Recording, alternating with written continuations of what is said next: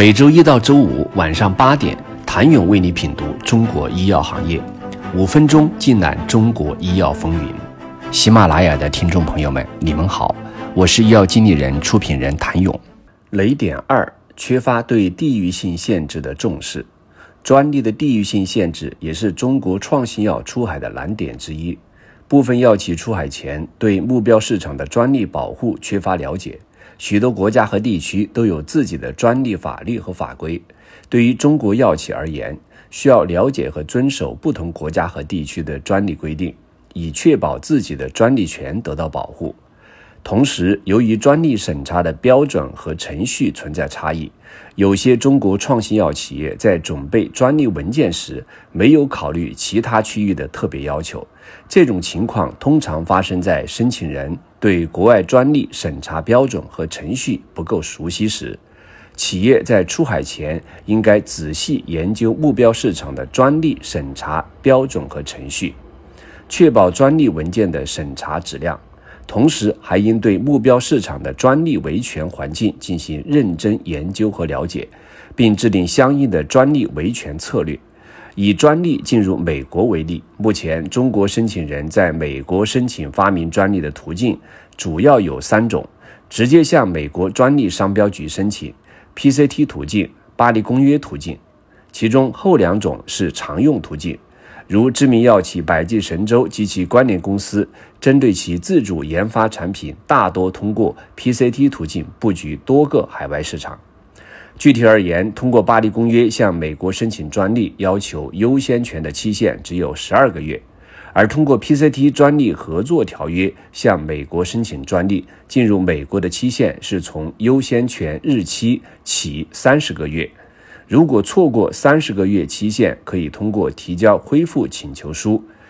交缴额外费用再进入美国。PCT 国际专利申请是根据。专利合作条约的规定，通过在一国提交 PCT 国际专利申请，以便在未来一段期限内在各个成员国进行申请。这种方式的优点是可以在成员国范围内统一申请，简化申请流程，同时也为后期的国际化发展提供了便利。但是，由于该方式需要支付较高的申请费用，因此对于初创企业来说成本较高。分析世界知识产权组织发布的数据，我国 PCT 国际专利申请量已经连续三年排名世界首位。通过 PCT 申请的优势比较明显，例如通过巴黎公约进入某个海外国家，期限是从递交当地申请之日起算十二个月，而通过 PCT 途径。通常要经历两个阶段，第一个阶段是国际阶段，在最早专利优先权日起的十二个月内提交 PCT 专利申请；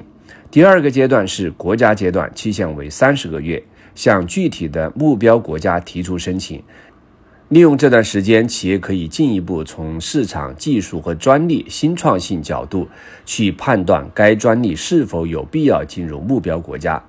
相当于多给了企业一次选择权。专利自由实施调查是指在某个领域内不侵犯他人专利权的情况下，企业对技术自由的进行使用和研发。药品开发需要大量的资金和时间，如果在这个过程中侵犯了他人的专利权，不仅会导致公司损失巨大，还会损害公司的声誉，甚至会面临法律诉讼。因此，进行药品开发前要。进行 FTO 分析，以确保药品开发不会侵犯他人的专利权。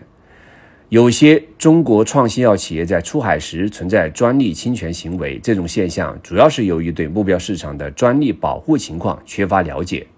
或者是对特定药物的专利情况不够熟悉所导致。企业在出海前，应该对目标市场的专利法律进行认真的研究和了解，并仔细分析目标市场的专利情况，以避免专利侵权行为的发生。在国内外市场上，拥有专利的创新药企可有效保护自身知识产权，增强市场竞争力，并在开展合作和谈判时更具底气。创新药出海专利保护需要避开哪些雷？请你明天接着收听。谢谢您的收听。想了解更多最新鲜的行业资讯、市场动态、政策分析，请扫描二维码。或添加医药经理人微信公众号“医药经理人”医药行业的新闻与资源中心。我是谭勇，明天见。